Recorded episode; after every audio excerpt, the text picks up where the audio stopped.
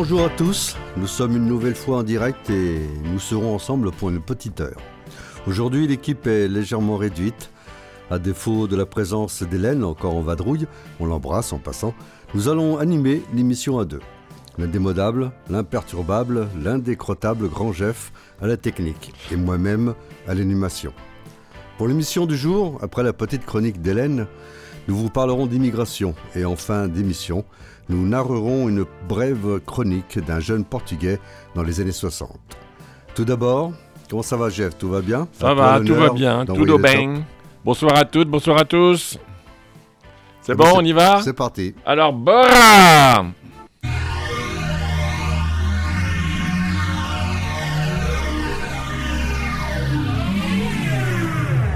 Résonance 96.9.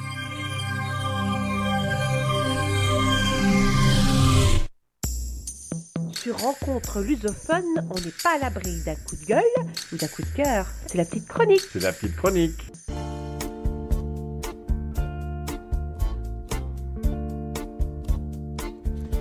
Dans les années 70, il était une fois une école publique, gratuite, laïque, qui porte le joli nom de Marcel Plaisant. Une école au cœur d'un quartier métissé populaire. Un quartier nord qui a toujours accueilli celles et ceux dont la partie sud de la ville ne voulait pas vraiment. Cette école était peuplée d'immigrés de toutes les couleurs, italiens, espagnols, portugais, dont je faisais partie, algériens, marocains, nous étions chrétiens, juifs, protestants et musulmans, sans oublier les autres ethnies du monde et d'Europe dont je ne me souviens plus l'intitulé. Je me souviens bien davantage de leurs prénoms et de leur nom de famille plutôt que de leur nationalité. Et puis un jour sont apparus de beaux visages issus du continent africain et asiatique. Depuis, j'ai eu beau fouiller dans ma mémoire, il me semble que de la décennie vécue dans cette école primaire, jamais je n'ai ressenti la moindre annexion à des extrêmes. D'ailleurs, la laïcité, je la voyais, je la percevais essentiellement sous l'angle scolaire. Nous jouions ensemble, quelle que soit la langue étrangère parlée à la maison, les plats cuisinés et leurs odeurs multiples. Qu'il y ait la croix du Christ sur un mur ou la main de Fatima dans une pièce, nous avions l'école pour nous et la langue française pour grandir. Dans ce quartier nord populaire, le degré de pratique religieuse dépendait du degré de fatigue de cette classe ouvrière pour essayer de gagner un peu plus. C'est peu dire qu'elle n'était pour nous que toute relative. Assez tôt, j'avais noté nombre de points communs et de différences entre les uns et les autres. Les uns allaient au caté et à l'église, les autres mangeaient du mouton pour l'Aïd. Les uns priaient le vendredi, les autres le dimanche. En réalité, y avait-il vraiment des différences? Et si Dieu existe, n'est-il pas le même pour tout le monde? Et puis le fait que la maman de mon amie Ouria s'appelle Fatima me rassurait euh, finalement sur notre égalité, excepté peut-être ce petit accent appuyé sur le premier A du prénom dans la langue de Camonge, Fatima. Cette année-là, en 70, je me rappelle que notre maîtresse nous avait expliqué qu'il fallait bien étudier et qu'ainsi notre école de la République ferait de nous des citoyens libres. Et qu'en sachant lire et écrire, nous pourrions mieux déjouer les mauvais tours que la vie nous jouerait que cette même République nous porterait au secours à condition de s'occuper un peu d'elle. Pendant ces années d'école, j'avais vaguement entendu parler des guerres, des barbaries du passé, de la folie des êtres humains, de la famine des enfants dans le monde. Mais pour nous, enfants de France, de parents immigrés, ces années-là furent une promesse où tous nos rêves étaient possibles, au sein d'une école pensée pour laisser éclore le meilleur de chaque élève. Dans son idéal d'égalité, la République avait depuis plus d'un siècle rendu l'instruction primaire publique gratuite et laïque. Et depuis, loin de mépriser les religions, la laïcité rassemblait, elle ne séparait pas. Elle a permis la mixité culturelle et sociale qui, bien des années plus tard, est devenue un concept des sciences humaines et sociales, et plus tard encore un objectif politique. Et oui, Jamais nous n'aurions cru que la barbarie reviendrait à maintes reprises en Europe et partout ailleurs dans le monde, pour déclarer la guerre à la République en tuant des braves comme des journalistes, des gardiens de la paix ou des enseignants au service de leur idéal. Jamais nous n'aurions cru que l'antisémitisme serait réapparu. Un antisémitisme désormais ancré dans notre quotidien et qui se propage sournoisement par des insultes, des intimidations, des tags et des violences physiques une barbarie et un antisémitisme faisant de notre territoire un archipel éclaté en morceaux qui s'ignorent, et se haït pour trahir le caractère indivisible de notre République. Attentat après attentat, acte raciste après acte raciste, la peur s'est installée et l'invasion des idées extrémistes a progressé dans les têtes. Nous savons pourtant tous que les Juifs de France ne sont pas plus responsables de la politique israélienne que les Arabes de France ne le sont du terrorisme du Hamas. Est-ce acceptable de vivre ainsi dans la peur, à l'école, au travail, dans une association, dans un parti? C'est non. Il est temps de prendre parti et de choisir le camp de celles et ceux qui défendent la liberté de penser, de croire ou de ne pas croire, d'être respecté dans nos choix sans le risque de craindre pour sa vie. La terreur n'est pas un projet de société perpétré au nom de la vengeance d'un Dieu qui n'a jamais rien demandé.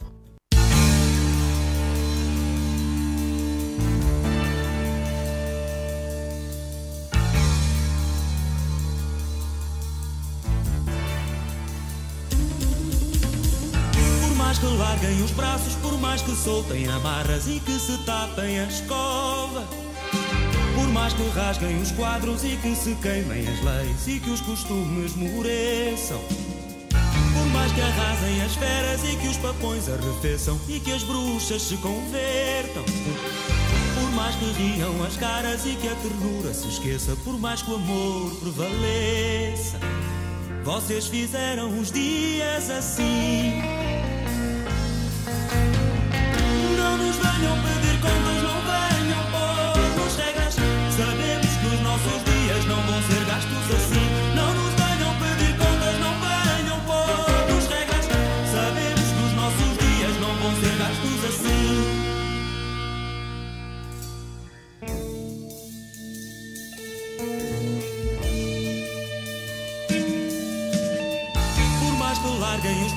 Por mais que soltem amarras e que se tapem a escova.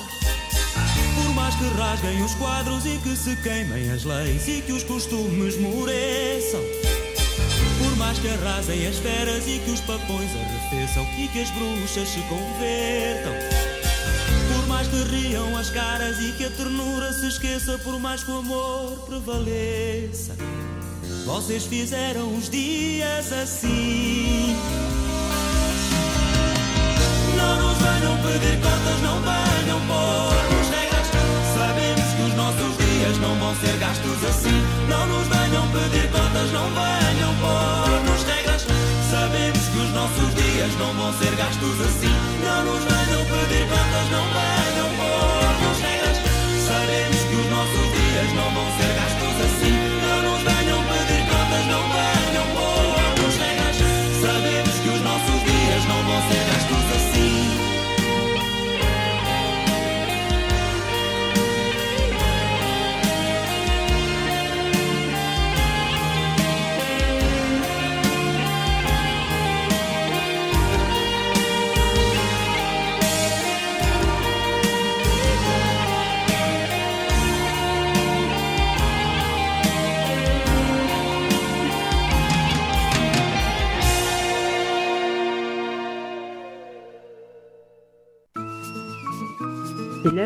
Chronique culturelle. de rencontres lusophones. D'aussi loin que l'on se souvienne, le Portugal de tout temps fut une terre d'immigration. Dès que les gens qui habitaient ce petit coin de la planète ont ressenti qu'ils appartenaient à une nation, un peuple, avec sa propre identité et sa culture, qui n'appartient qu'à elle, ils eurent, paradoxalement, l'envie de partir, de voir ailleurs, comme si ce lopin de terre qu'ils chérissaient et vénéraient les étouffait. En fait, l'histoire de l'immigration portugaise commença avec les grandes explorations maritimes. À chaque nouvelle terre découverte par les aventuriers portugais, les volontaires au départ vers l'inconnu étaient nombreux. Et ceci pour diverses raisons. Certains pour fuir des créanciers trop, comment dire, trop pressants. D'autres pour se soustraire à la prison ou à la potence qui leur était promis pour avoir perpétué des délits, soit d'adultère, de vol ou bien de crime. Généralement, les vainqueurs de duels étaient obligés également de prendre la poudre d'escampette, car bien souvent ceux qu'ils venaient de trucider dans des duels d'honneur n'étaient autres, la plupart du temps, que le filleul du duc de Tartampion, cousin éloigné par alliance du roi. Mais en réalité, il faut bien le reconnaître, la grande majorité des volontaires au départ, tout simplement, fuyaient une misérable vie, faite de privations et de souffrances. Ils ne voyaient dans leur existence aucune échappatoire pour se soustraire de leur funeste destinée. Alors beaucoup partirent à l'aventure vers l'inconnu, s'embarquant sur les caravelles en tant que marins ou bien simples voyageurs, pour ceux qui avaient les moyens de payer leur traversée. Ils étaient ballottés pendant des mois par la mer en furie, dormant à même le pont, étant à la merci des intempéries. Ces pauvres airs avaient en commun l'espoir de devenir riches dans ces nouveaux Eldorado qu'étaient l'Inde, Sumatra, Malacca, les îles Moluques, Hormuz, Goa, etc. Le Brésil ne viendra que plus tard comme destination préférée des immigrants portugais. Si certains réussirent réellement à s'enrichir, une énorme proportion des volontaires au voyage subirent des déconvenus qui en réalité ne les avança guère dans leur rang social, bien au contraire.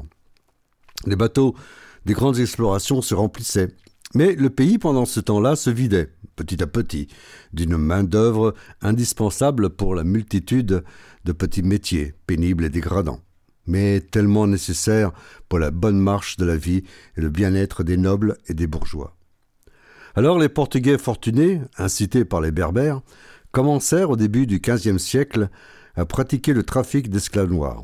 Alors la main-d'œuvre perdue par les explorations fut retrouvée grâce à l'arrivée massive dans la métropole de milliers d'hommes, de femmes et d'enfants en provenance d'Afrique.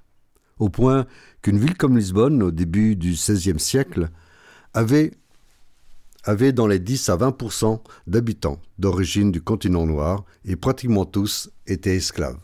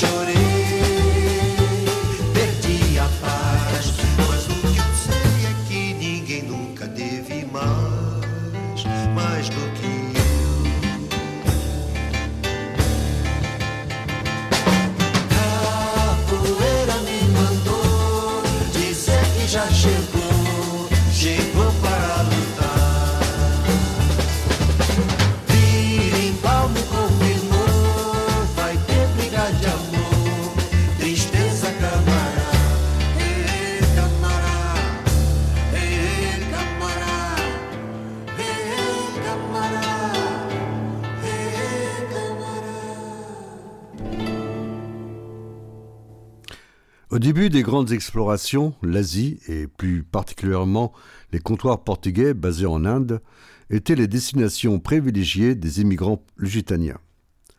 Cela changea vite et à partir du XVIIe siècle, le Brésil devint la coqueluche des volontaires au départ, surtout quand la culture de la canne à sucre s'imposa dans le pays, et grâce notamment à l'arrivée massive d'esclaves noirs en provenance d'Afrique. Ils allaient trimer dans les plantations tenues par de riches propriétaires, blancs, cela va de soi. Et malgré l'indépendance du pays en 1822, le flux migratoire des Portugais vers l'Amérique du Sud ne faiblit pas. Bien au contraire. Le Brésil était grand et la découverte de filons d'or au Mato Grosso et à Minas Gerais attira toutes sortes d'aventuriers, avides de s'enrichir rapidement.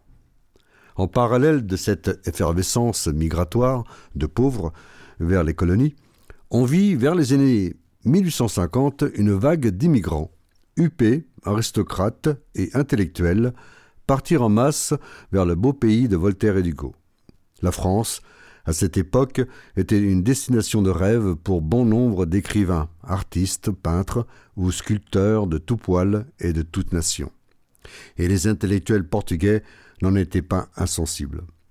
Il est vrai déjà que vers 1830, suite au conflit qui opposait libéraux et absolutistes au Portugal, un flot de réfugiés politiques arrivèrent en France.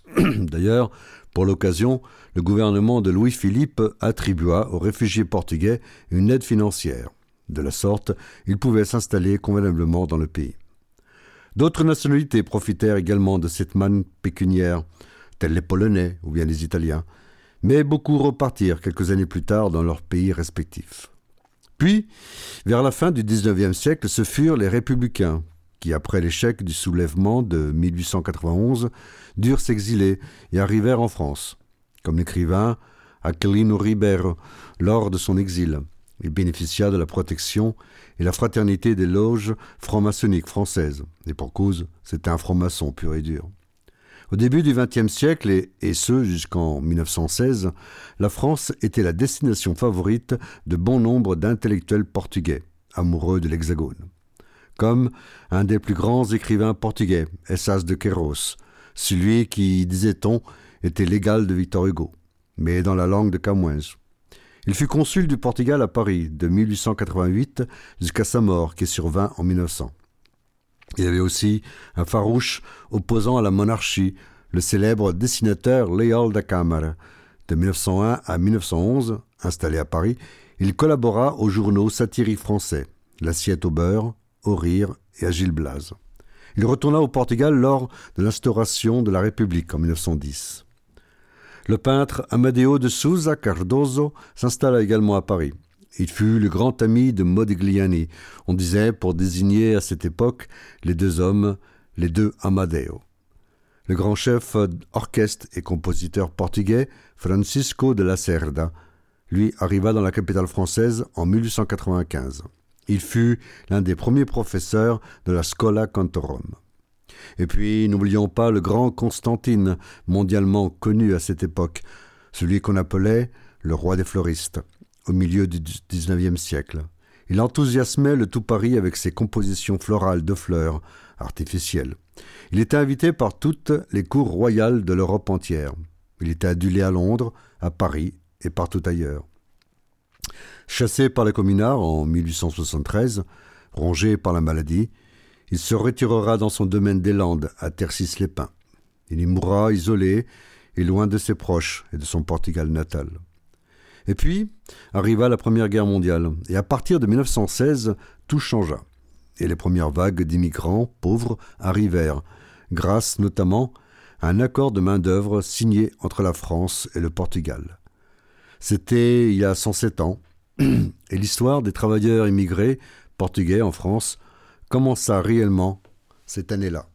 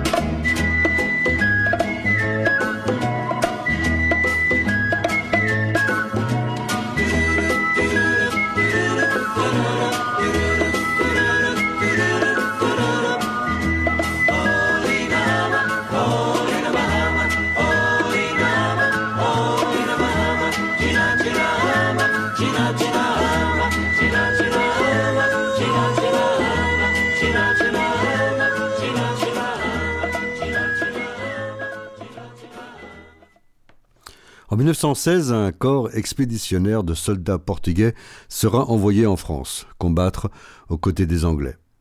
La toute jeune République portugaise n'avait d'autre choix que d'envoyer sa jeunesse dans les tranchées du nord du pays, sous peine de prendre le risque de perdre ses colonies en Afrique et en Asie. De plus, il devait honorer l'ancienne alliance lusitano-britannique, la plus vieille d'Europe. En avril 1918, la bataille de la Lys sera une véritable boucherie pour les jeunes soldats portugais. Au total, l'engagement dans les tranchées des Flandres coûtera la vie à 2266 Portugais. 1991 furent portés disparus et il y eut 12 508 blessés ou estropiés.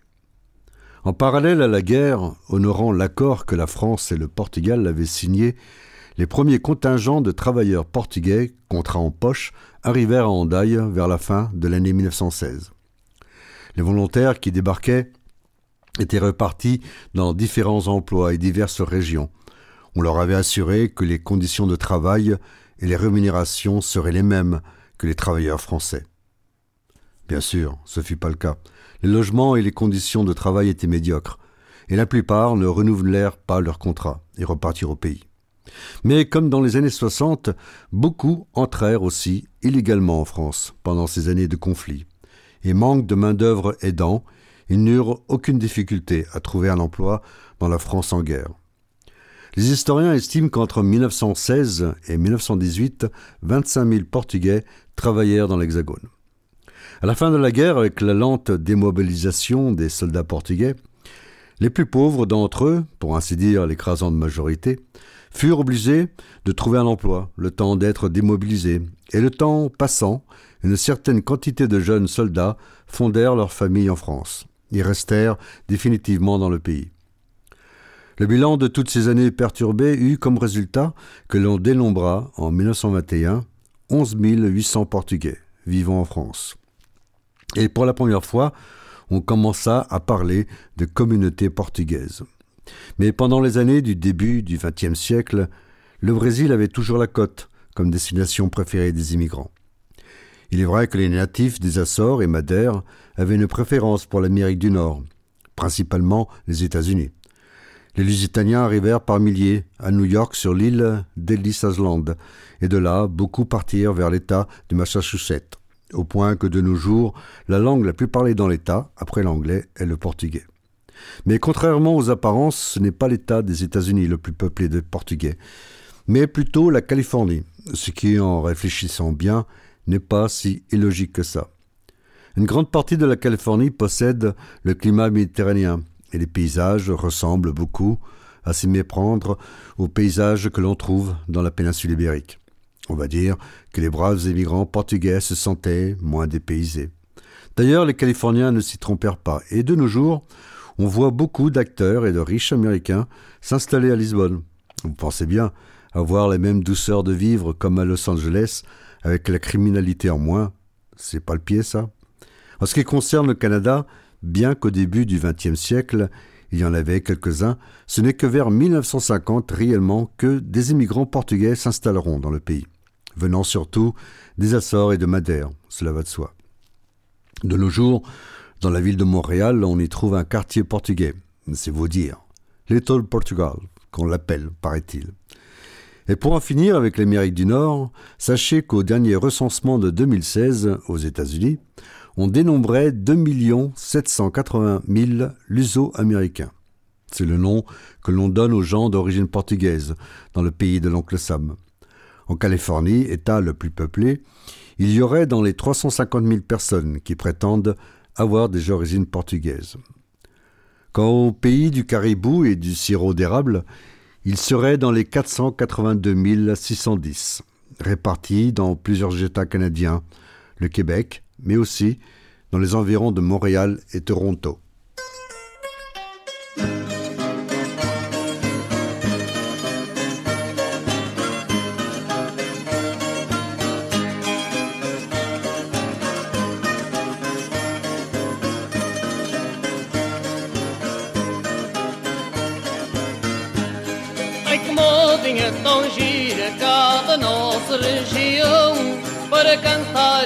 Dançar na noite de São João. Ai que modinha tão gira cá da nossa região Para cantar e dançar na noite de São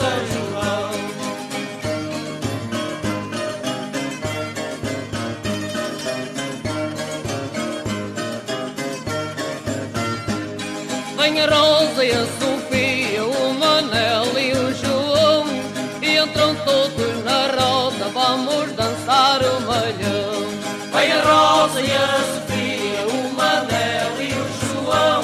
E entram todos na roda, vamos dançar o malhão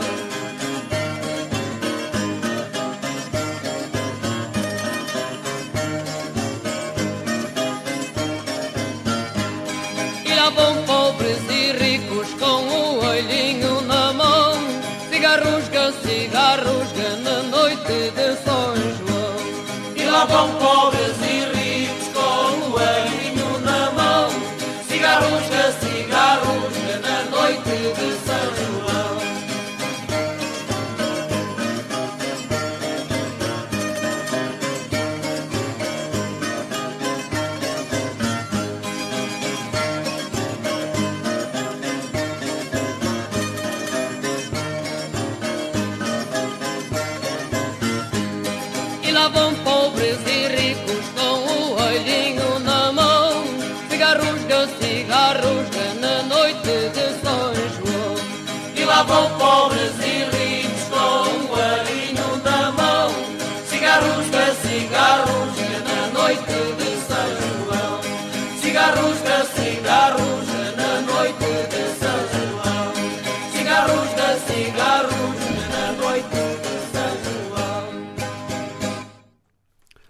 L'année 1926 fut une année charnière dans l'histoire du Portugal. Le 26 mai, un coup d'État militaire installera une dictature qui va durer 49 ans. Ce jour de mai fut le chant du signe d'une république moribonde, incapable de redresser le pays, qui allait tout droit vers une, vers une banqueroute. Mais une fois en place, les militaires s'apercevront qu'ils sont tout aussi incompétents que les républicains. Alors, ils vont mettre à la tête du ministère des Finances un obscur professeur de l'université de Coimbra, un certain Antonio de Oliveira Salazar. Il va non seulement redresser les finances du pays, mais aussi instaurer à partir de 1932 o un régime totalitaire proche des idées de Mussolini. La conséquence du coup d'État du 26 mai 1926 fut l'exil en France d'une partie des dirigeants de l'ancien gouvernement républicain, à commencer par l'ex-président Bernardo Machado. Malgré tout et obstinément, les premières années du règne de Salazar, de 1927 à 1934, seront ponctuées de tentatives de soulèvement républicain, notamment à Lisbonne et à Porto. Toutes échouèrent, et à chaque fois, un nouveau groupe d'exilés arrivait en France. Ces derniers vivaient soit dans la région parisienne ou au Pays basque, plus près de la Galice, région espagnole frontalière avec le Portugal. On ne sait jamais, se disait-il, au cas que cela bougerait au pays et qu'il faudrait précipitamment retourner au Portugal. S'ils avaient su qu'ils en prenaient au moins pour quarante ans, bref.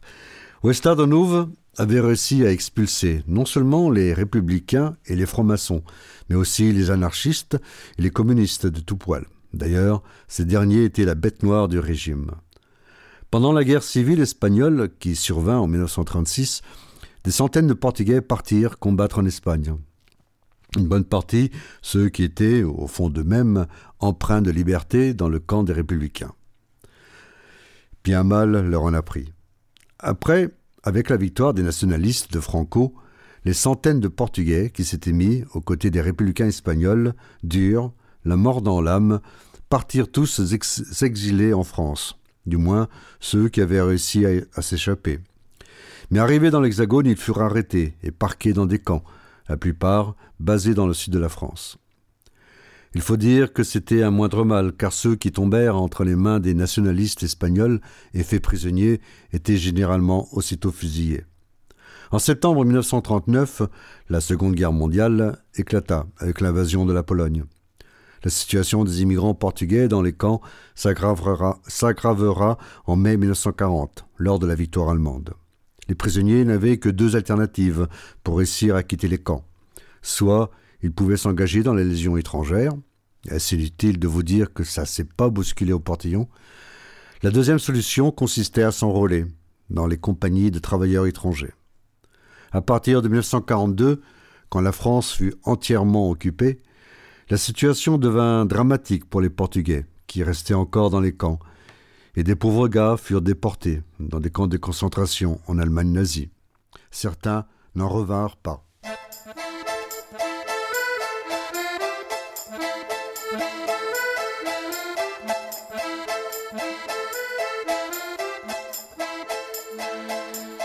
este pai.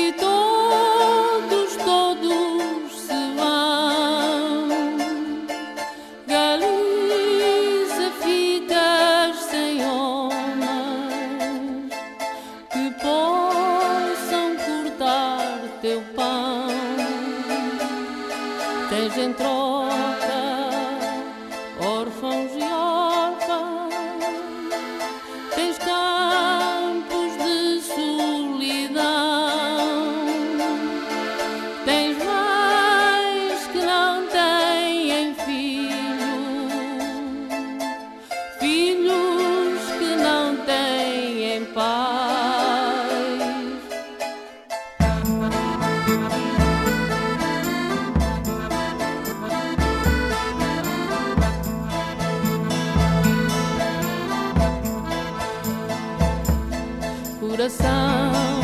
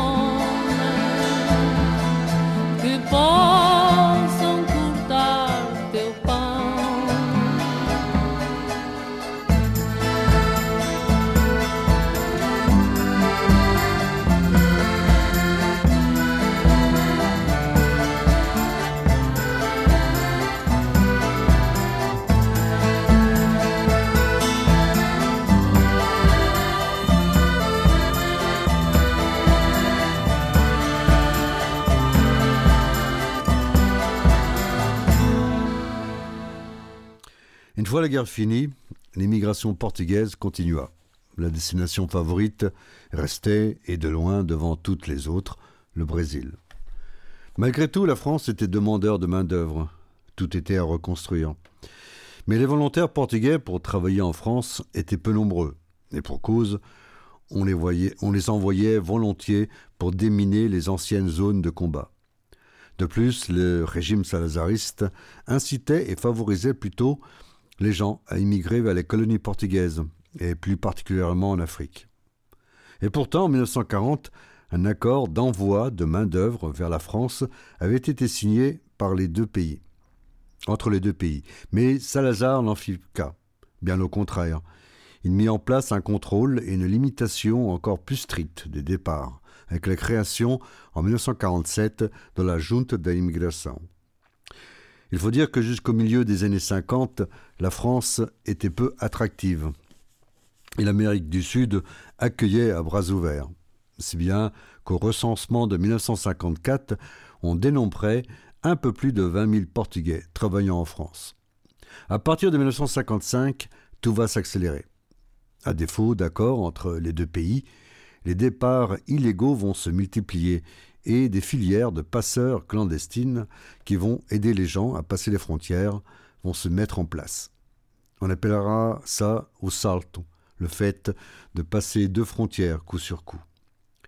Malgré tout, au début des années 60, les guerres coloniales n'avaient pas encore réellement commencé.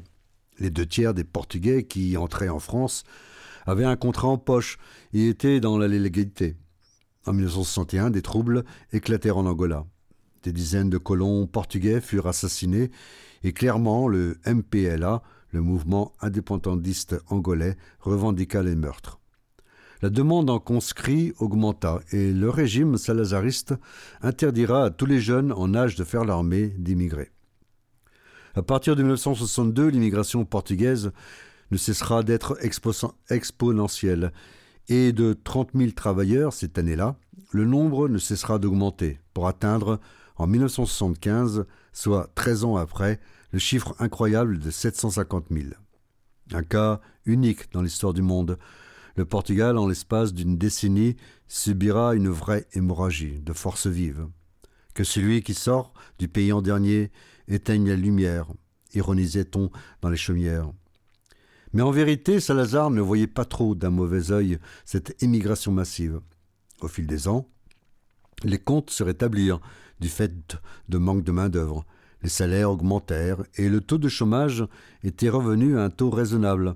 Et sans compter l'argent qui rentrait au pays, envoyé par les immigrants, qui trimaient comme des malades en France et ailleurs. Il ne faut pas oublier qu'en 1972, les fonds transférés représentaient 10% des recettes de l'État portugais. Il faut bien l'avouer, ce n'était pas rien. Non, sa première préoccupation, ou plutôt son obstination, était de garder, coûte que coûte, les colonies portugaises d'outre-mer. Et pour cela, il fallait qu'il empêche les jeunes en âge de faire l'armée de quitter le pays. Les historiens de nos jours estiment qu'il y a eu environ 100 000 jeunes qui potentiellement auraient pu être appelés sous les drapeaux, et qui envers et contre tous émigrèrent. Illégalement. Il y eut forcément des déserteurs, sinon pourquoi, à quelques rares occasions, le gouvernement français autorisera Lapide de rentrer dans le bidonville de Champigny-sur-Marne ou d'autres pour récupérer quelques idéalistes, partisans de la non-violence.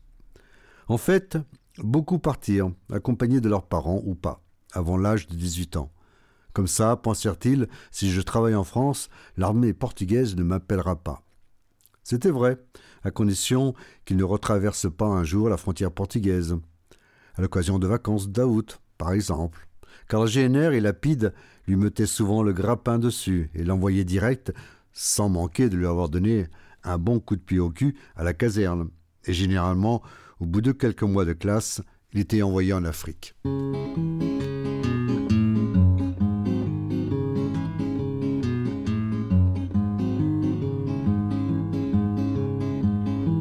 Que novos e velhos, buscar a sorte noutras paragens, noutras aragens, entre outros povos.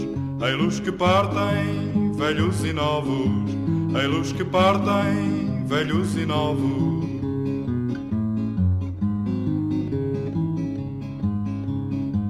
Ei-los que partem, olhos molhados, coração triste, a saca às costas, esperança em riste, sonhos dourados, ei-los que partem, olhos molhados, ei-los que partem, olhos molhados.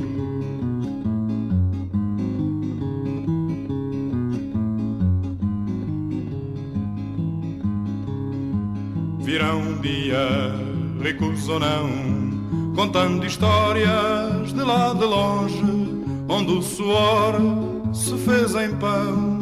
Virão um dia, ricos ou não, virão um dia, ricos ou não.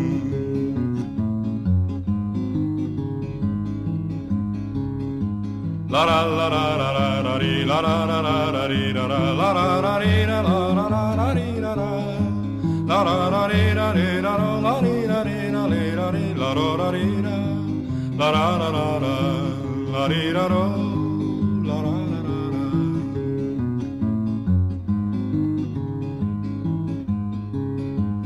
Virão um dia, ricos ou não, contando histórias de lá de longe, onde o suor se fez em pão.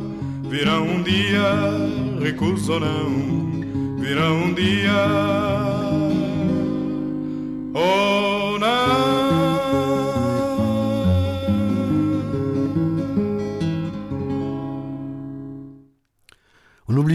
Qu'environ les deux tiers des immigrants arrivèrent en France légalement, avec un contrat en poche.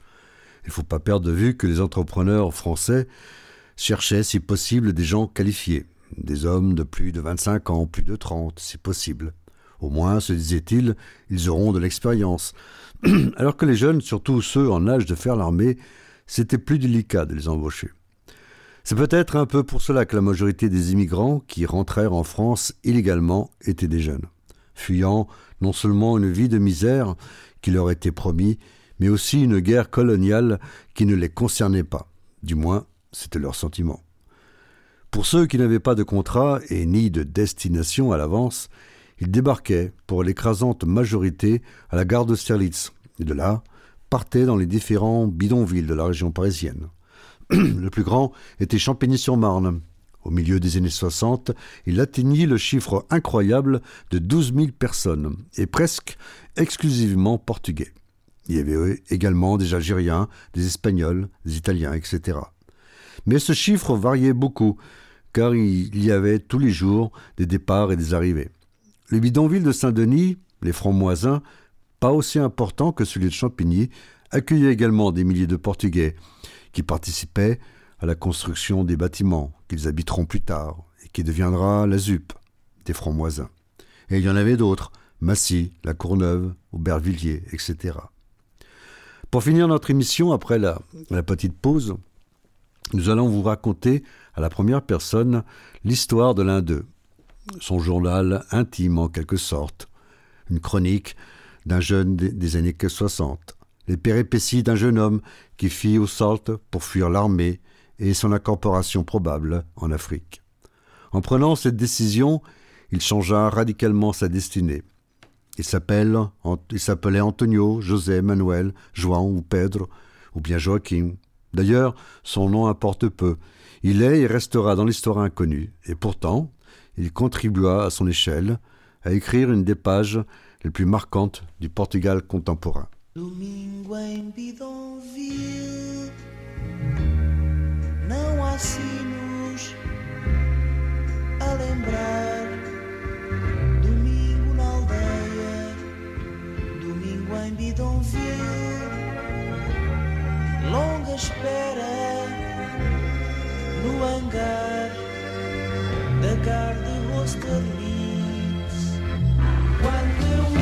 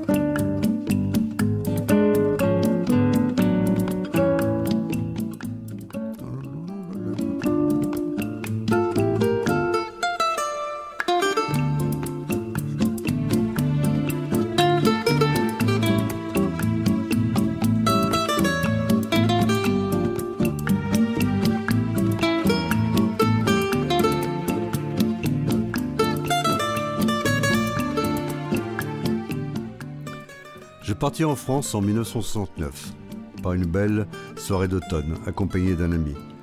J'avais 19 ans et deux semaines avant mon départ, j'avais reçu mes papiers militaires. Il m'adjoignait de rejoindre la caserne de Santaragne pour y faire mes classes. Je savais bien qu'irrémédiablement je partirais en Afrique. Et avec ma jeunesse, on va dire un peu tumultueuse, j'ai souvent eu maille à partir avec le maréchaussée. Il m'enverrait tout droit en Guinée. Paraît-il que c'était là-bas que l'on trouvait les Noirs les plus hargneux. Alors, la mort dans l'âme, je pris la décision de m'enfuir en France. Ma mère pleura beaucoup, que j'en ai eu le cœur déchiré, et mon père me serra fort dans ses bras. Je me souviens de leur avoir dit avant de partir Ne vous en faites pas, mes parents, je reviendrai.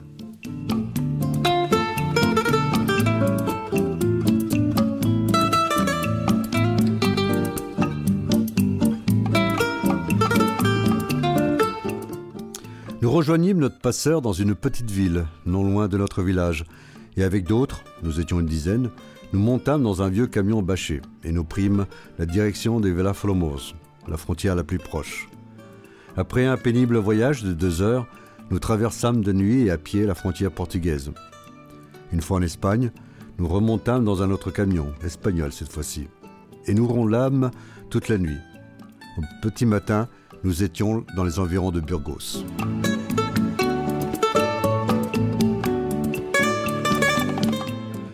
À ce moment de notre voyage, le plus dur restait à venir, la traversée des Pyrénées à pied.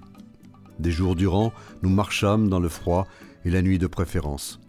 Nous évitions de marcher dans la journée.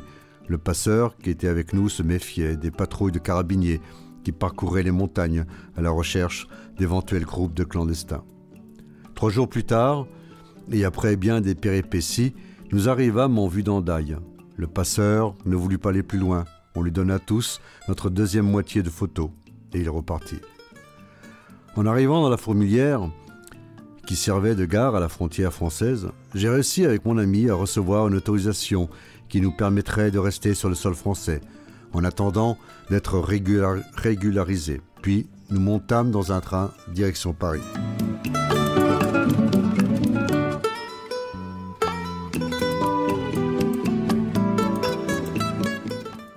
En arrivant dans la capitale française, gare de Sterlis, on nous conseilla de partir dans le bidonville de Champigny, sur Marne, où là, il y aurait moyen de nous aider. C'est ce que nous fîmes. Un Portugais originaire de Bragança eut l'amabilité de nous héberger. Une fois nos papiers régularisés, j'ai aussitôt trouvé du travail dans le bâtiment. On travaillait à la tâche, 12 heures par jour, quelquefois le samedi, au noir évidemment. En 1974, avec la démocratie revenue au Portugal, je pus enfin revoir mon village natal à l'occasion des vacances au mois d'août. Je me suis marié, aussitôt avec ma petite fiancée que j'avais laissée lors de mon départ. Par bonheur, elle m'avait attendu. Il faut dire que je lui ai écrit beaucoup pendant tout le temps que j'étais à l'étranger. Pendant toute cette période, il m'était impossible de revenir au Portugal, sous peine d'être sûrement emprisonné.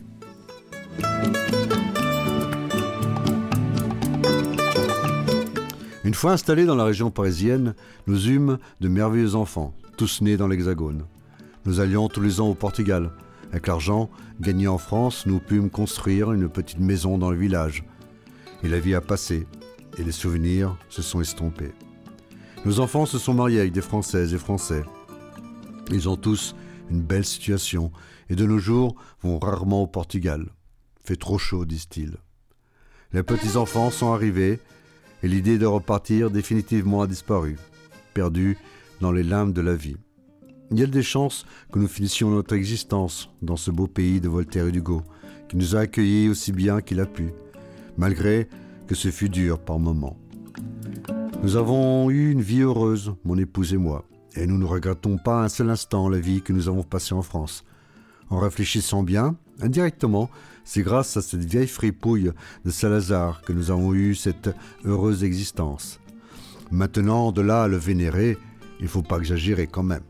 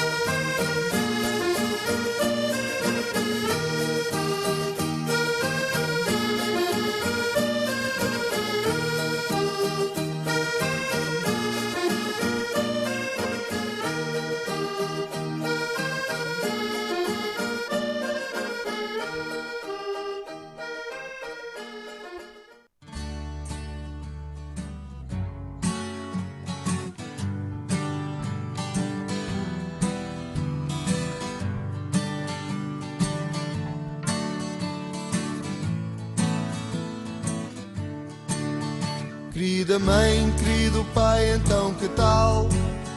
Nós andamos do jeito que Deus quer.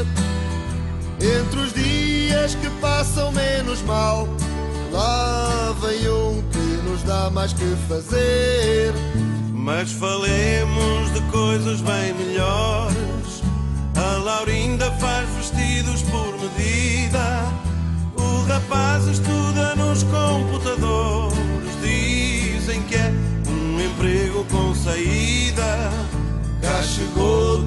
Direitinha a encomenda. Pelo expresso que parou na piedade. Pão de trigo e linguiça para a merenda. Sempre dá para enganar a saudade.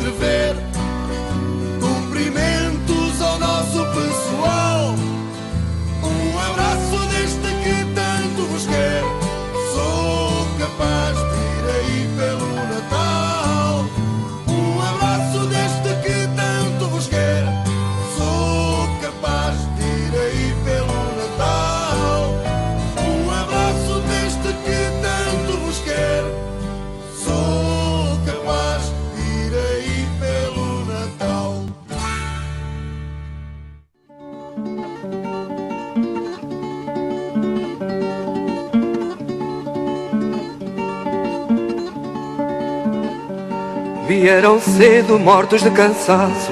Adeus, amigos, não voltamos cá. E o mar é tão grande e o mundo é tão largo. Maria bonita, onde vamos morar?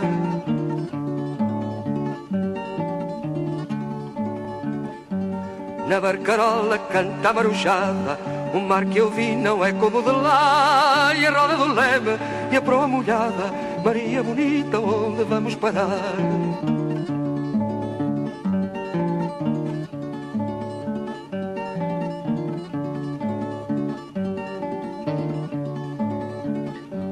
Nem uma nuvem sobre a maré cheia O sete estrelo sabe bem onde ir E a velha teimava e a velha dizia Maria bonita, onde vamos cair?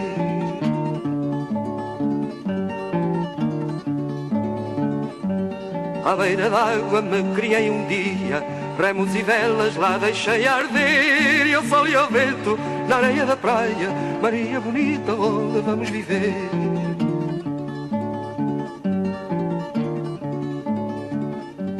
Ganho a camisa, tenho uma fortuna. Em terra alheia sei onde ficar. Eu sou como o vento que foi e não veio. Maria bonita, onde vamos morar?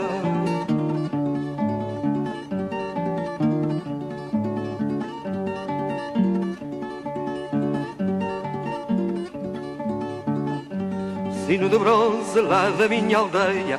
Toca por mim que estou para abalar. E a fala da velha, da velha matreia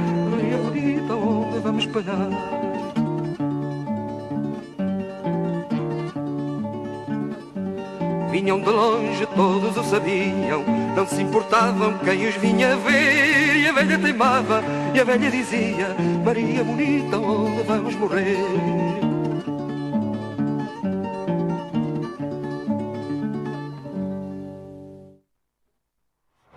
Maximum de musique, un maximum de son. 96.9. C'est Radio Résonance.